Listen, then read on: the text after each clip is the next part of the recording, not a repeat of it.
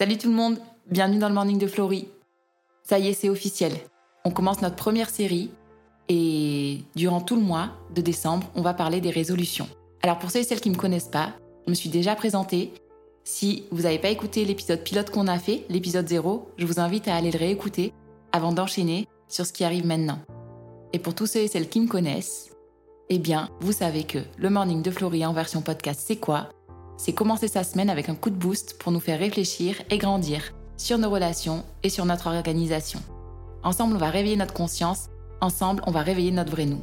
Alors, pour la première thématique du podcast, je voulais vous parler des résolutions. Et comme on rentre dans la période de Noël et la période de fin d'année, et qu'on est au mois de décembre, il n'y a pas mieux comme thématique des résolutions pour terminer l'année 2022 et commencer l'année 2023.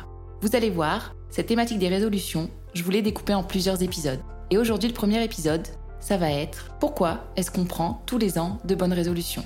Est-ce que vous aussi, ça vous arrive chaque année de vous dire que, ok, fin d'année, je vais prendre des bonnes résolutions parce que une année s'est écoulée et 1er janvier arrive et ça va être un tournant.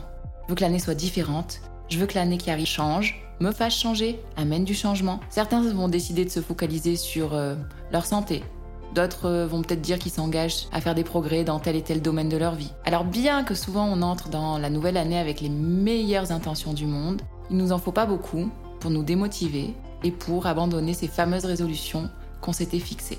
J'ai creusé un peu le sujet pour vous et je suis allée voir ce que disaient les études, ce que disaient les sondages euh, sur les dernières années à propos des résolutions des Français. Donc les sondages Ipsos que j'ai récupérés sont sur les années 2020 et 2021 et voilà ce qu'il en ressort. En France, en janvier 2020, plus de 79% des Français avaient commencé l'année avec de bonnes résolutions. Déjà, ça marque un temps fort. Ça veut dire que, en tant que Français, on aime les bonnes résolutions. En tant que Français, c'est quelque chose qui fait partie de notre culture et qui fait partie de qui on est. Si on découpe ce chiffre-là, on se rend compte que la répartition homme-femme est à peu près égale. 81% des femmes avaient pris des bonnes résolutions contre 78% des hommes.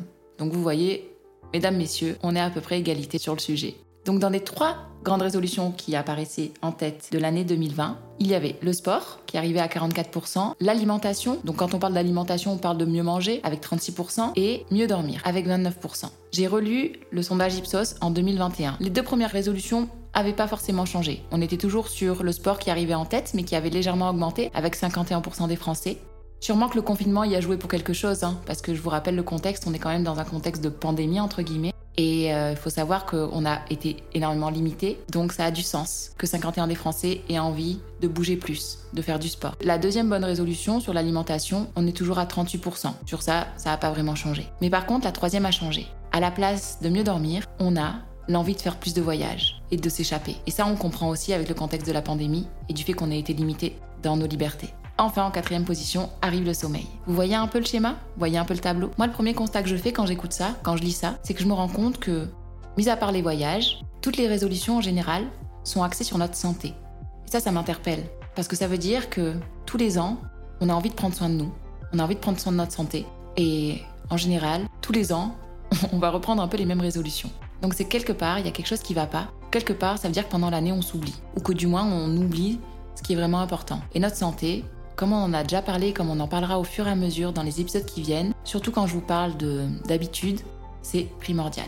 Bref, ça c'était une petite aparté. Maintenant que vous connaissez les résolutions préférées des Français et que vous connaissez le pourcentage de personnes qui prennent des résolutions chaque année en France, je vais vous donner le nombre de personnes qui vont les tenir. Ben, sur les 80%, il y aura seulement 8% qui les tiendront sur une année. Et tous les ans, c'est à peu près le même, le même nombre. Plus de 30% de ceux qui prennent des résolutions les abandonnent au bout d'une semaine et plus de 60% après un mois. Alors selon vous, pourquoi est-ce qu'on prend des nouvelles résolutions chaque année? Pourquoi est-ce qu'on les tient pas? Est-ce qu'il y en a qui sont meilleurs que d'autres? Est-ce que être motivé ça suffit? Est-ce que juste avoir de la volonté ça suffit? Alors maintenant que je vous ai posé les questions et que je me les suis posées à moi aussi, ben je vous propose de vous donner la conclusion déjà de ce podcast sur cette thématique. Est-ce que ça vous va? Je sais que c'est pas euh, le parcours traditionnel ou que c'est pas du tout ce qu'on fait normalement, mais j'ai envie de vous donner la réponse. Et en fait, toutes ces questions, elles se résument en une solution, une seule réponse. Le meilleur moyen pour tenir ces résolutions du nouvel an, ben, c'est de ne pas s'en fixer. Et au moins, ce sera le moyen plus fiable d'atteindre ce que vous voulez réellement, c'est-à-dire vos objectifs pour l'année à venir. Et pourquoi je vous dis ça? Eh bien, vous allez le comprendre tout au long de ces épisodes. Mais en vrai, les raisons pour lesquelles nos résolutions du nouvel an échouent se résument juste à cette simple chose, la stratégie d'établissement des objectifs. La façon dont on va obtenir et on va atteindre nos résultats se fait en général sur un processus. Et ce processus, ben, mine de rien, il est toujours à moyen, voire long terme.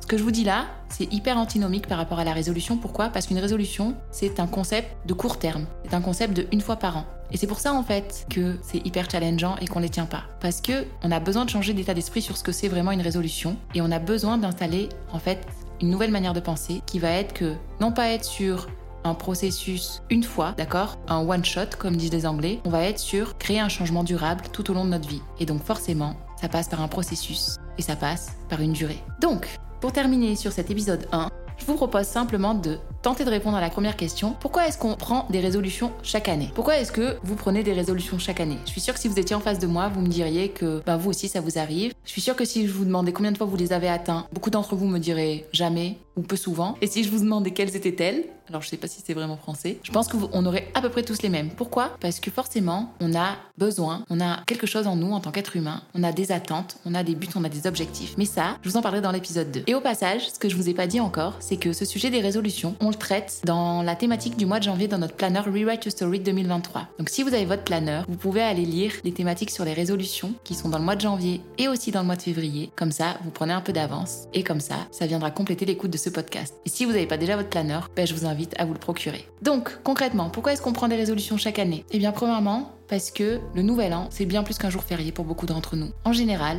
le nouvel an, c'est une célébration de l'année qui arrive et on l'aperçoit comme une nouvelle chance, un nouveau départ. Les Anglais parlent de fresh start, un départ frais. C'est pour ça qu'on crée des résolutions. C'est parce qu'on a tous des parties de notre vie, donc là on parlera de l'année 2022, on a tous des parties dans notre vie qui nous conviennent pas, des choses sur lesquelles ben on n'est pas satisfait et on voudrait changer. Et souvent, ce changement, il est réel au départ. On le veut vraiment on est sincère. Et nos résolutions, la plupart du temps, sont sincères. Pourtant, vous allez voir que, en creusant un peu, on va se rendre compte que même si on est sincère, il y a deux trois questions à se poser quand on prend une résolution, parce qu'en vrai, on se rend pas vraiment compte de ce que ça implique une résolution. Donc, les résolutions, on peut les voir comme un moyen d'identifier ce dont nous sommes mécontents. Ça peut être ok, cette année 2022 pour moi, ben je suis pas vraiment contente de la manière dont j'ai pris soin de moi parce que euh, j'ai pas fait autant de sport que je voulais. Ou cette année j'ai été hyper frustrée parce que euh, j'avais résolu de prendre du temps pour moi et je l'ai pas fait.